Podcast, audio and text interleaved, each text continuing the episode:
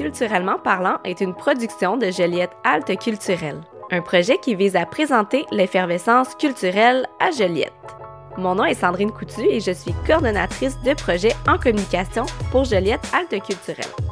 Dans ce balado, plusieurs intervenantes et intervenants sont invités à venir échanger sur des thématiques entourant la culture dans le Grand Joliette. Car c'est ici que la culture prend vie. Bonne écoute!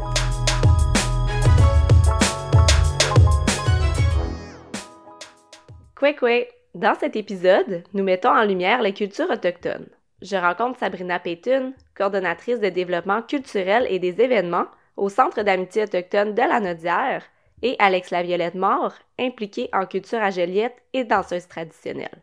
Joliette Halte Culturelle reconnaît que nous sommes sur le Nitaskinan, territoire atikamekw non cédé. Je m'appelle Sabrina Payton. Je suis coordonnatrice de développement culturel et des événements au Centre d'amitié autochtone de la Naudière. Je travaille là depuis cinq ans maintenant. Sabrina m'a présenté le rôle et la mission du Centre d'amitié autochtone dans la communauté. Dans le fond, le Centre d'amitié vise à améliorer les conditions de vie des Autochtones en milieu urbain. On offre plein de services à nos membres pour que l'arrivée en ville et de vivre en ville, dans le fond, se fasse de façon euh, plus facile, plus égalitaire. Et on prône le rapprochement de nation en nation dans le respect des cultures et des valeurs de tous. Joliette se trouve sur le Nitaskinan, qui est un territoire euh, énorme de 80 000 km C'est un territoire atikamekw. Il y a trois communautés atikamekw sur le territoire. Tu Manoa, qui est la communauté la plus proche d'ici, de Joliette. Tu Wemotashi et tu Obidjouan. Mais ce qu'il faut savoir, c'est qu'il y a quand même 52% des Autochtones qui habitent pas en communauté, qui habitent en milieu urbain. Ici, en ce moment, Joliette, il doit y avoir entre 600 et 700 Autochtones qui habitent euh, dans la ville ici. On compte 11 nations autochtones au Québec. Les Abénakis, les Anishinaabe, les Atikamekw, les Cris, les Huron-Wendat, les Inuits, les Inuits, les Wolastoqiyik, les Mi'kmaq, les Kalnien'Keraka et les Naskapi. Moi, je suis convaincue qu'une façon d'arriver à, rapprocher des nations, à rapprocher des peuples, c'est par le biais de la culture. Puis de partager les différentes cultures entre nous, ça fait qu'on apprend à se connaître. Le Centre d'amitié organise énormément d'événements culturels, justement, pour faire rayonner les cultures autochtones, pour faire l'éducation populaire, pour euh, essayer d'amener la population alloctone ou ceux qui sont moins proches, euh, de venir découvrir les différentes formes d'art. Puis, tu sais, les, Autochtones ont des cultures immenses. Euh, chaque nation a leur propre spécificité aussi. Donc, de, de faire des, événements à grand déploiement, par exemple, au Escapitan, le 21 juin. On organise ça chaque année, plusieurs années. Le 21 juin, c'est la journée du solstice, mais c'est aussi la journée nationale des peuples autochtones. Donc, d'organiser au centre-ville de Joliette un grand événement avec diverses formes d'art vivant, euh, puis pas juste vivant, tu sais, parce que tu as, de l'art euh, visuel aussi là-dedans, mais c'est une façon euh, d'amener certaines personnes curieuses qui oseraient pas ou qui sauraient pas par quelle porte passer euh, pour apprendre à connaître les, les, Autochtones, pour faire de l'éducation populaire, pour, pour faire rayonner les cultures, mais aussi, étant donné qu'on a énormément d'Autochtones sur le territoire ici, ça veut pas dire qu'ils se retrouvent nécessairement, qu'ils retrouvent leur culture sur le territoire, fait d'avoir une journée à eux, ça aide beaucoup à renforcer la fierté identitaire aussi. L'événement Waskabidan a lieu depuis 2020, où il a pris forme pour la première fois lors d'un spectacle virtuel en hommage à Joyce Echaquan, à la suite de son décès tragique survenu à l'hôpital de Joliette en 2020. Depuis, Waskabidan a eu lieu en 2022, puis en 2023, et est maintenant un événement à mettre au calendrier tous les 21 juin. Parce que là, on célèbre leur culture donc, euh, je trouve que c'est vraiment un événement extrêmement important. Il est arrivé tellement d'affaires tragiques et graves ici que de peut-être tourner la page euh, et d'essayer d'aborder les choses de façon positive, avec bienveillance, avec ouverture, ben ça va être une façon de, de, de lutter, mettons, contre certains enjeux sociaux mm-hmm. euh, qui sont encore omniprésents malheureusement. L'édition 2023 a accueilli plusieurs artistes autochtones de renom. On pense à Black Bear, Laura Nikwe, Canen, Xavier Watso et plusieurs autres. Une des artistes ayant participé à Wasgabidan en 2023 est Alex Laviolette Mort, pratiquant la danse traditionnelle appelée le fancy shawl. Alex a aussi travaillé en milieu communautaire et scolaire auprès des jeunes autochtones. elle est venue nous parler de sa pratique artistique et de son travail auprès des jeunes à Joliette. Moi, c'est Alex Laviolette Mort. Je suis originaire de Lanaudière. Je réside à Joliette depuis toujours. Ma mère est abdicamique de Manoine, mon père est québécois. Euh, j'ai travaillé au centre d'amitié autochtone euh, en coordination jeunesse, fait qu'avec les jeunes de 12 à 18, 25 ans aussi, là, ça dépendait là, de, des besoins. Fait que dans le fond, c'est de s'assurer que les services qui sont offerts à ces jeunes-là ben, soient adéquats culturellement, que soient sécurisants culturellement. Si on est des jeunes autochtones qui vivons en ville, euh, on n'est pas moins sais. Fait que c'est vraiment important euh, d'avoir accès quand même à sa culture, euh, même si on n'est pas dans le bois,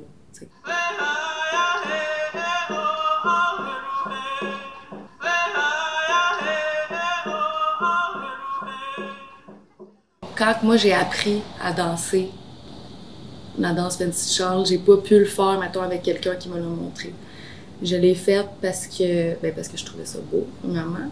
Puis deuxièmement, ben, j'avais cet appel-là. C'est le, son du tambour qui rappelle le battement de son cœur. Voir les gens danser, ça me donnait le goût, ça m'a permis de le faire. Puis je me suis mis à regarder ben, des vidéos sur YouTube. Euh, je me suis mis à écouter plus de musique aussi.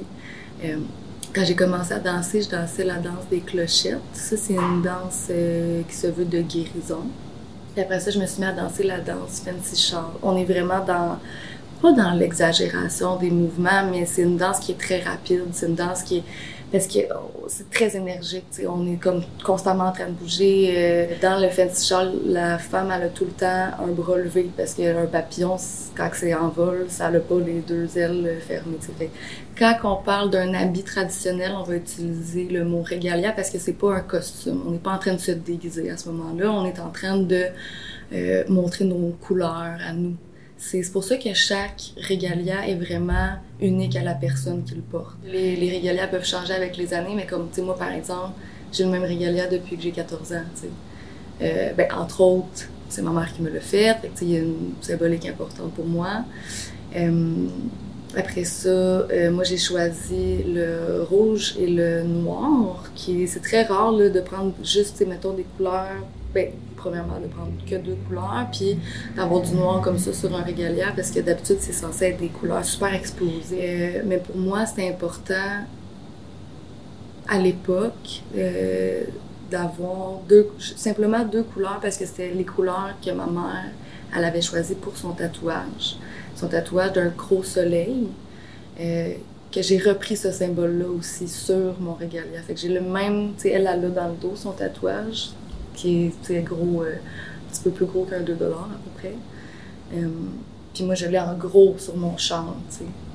Puis j'ai décidé de prendre ces couleurs-là pour rappeler aussi euh, le, le, tatouage de ma mère, mais parce que tout mon héritage vient de ça, tu sais, tout mon, ben de ça. Tout mon héritage, c'est ma mère qui me l'a donné.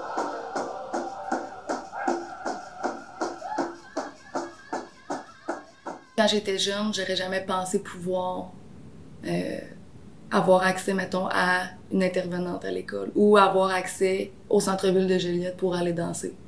C'est euh, la première fois que je suis allée danser au centre-ville de Joliette, j'ai dansé la danse euh, Fancy Charles. Euh, puis de danser en plein centre-ville devant des personnes autochtones, des personnes allochtones, dans mon beau régalia que ma mère me fait quand j'étais jeune on dirait que ça me faisait sentir comme c'est ma ville, c'est la ville qui a bercé tout, tu sais, tout ce que je suis.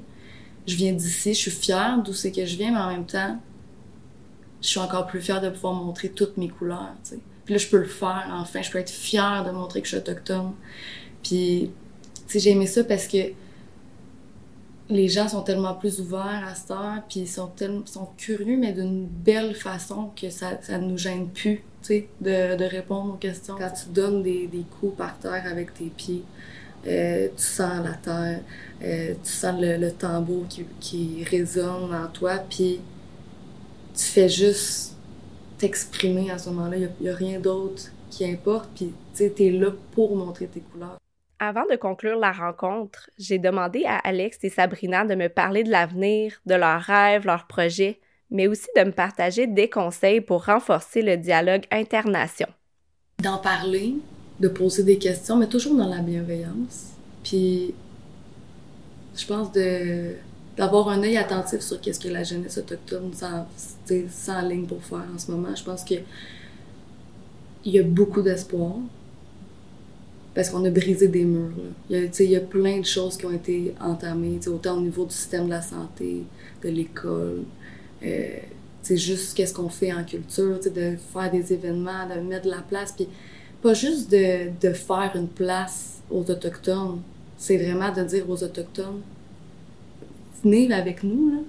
vous avez votre place, puis on va s'aider à vous faire rayonner. Je pense que la réconciliation, ça passe beaucoup par euh, ben, la connaissance de l'autre, puis la compréhension aussi de, de ses traumas ou de ses, ben, de ses blessures, que ce soit intergénérationnel ou juste blessure en tant que telle, je veux dire, on est tous humains. Fait que, tu sais, je pense que quand tu apprends à connaître un individu, peu importe la, ben, la communauté, de la nation, des origines que cette personne-là est, ben, quand tu apprends à connaître l'humain, mm-hmm. tout est plus simple, de comprendre d'où est-ce que cette personne-là vient, par rapport à son histoire? Un rêve que j'ai euh, depuis euh, plusieurs années, je crois qu'il va se réaliser euh, à compte-goutte, mais je crois fermement qu'il va se réaliser, c'est d'autochtoniser la ville, d'autochtoniser la région. On a commencé déjà, le musée ayant mis une murale à, l'entrée de la ville, c'est quand même un, un, gros pas.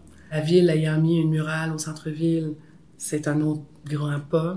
Euh, le Centre d'amitié, on travaille sur l'implantation d'un centre culturel qui va voir le jour d'ici deux ans. Donc ça, ça va, être un lieu où les cultures autochtones vont être là en, permanence, où ils vont pouvoir rayonner.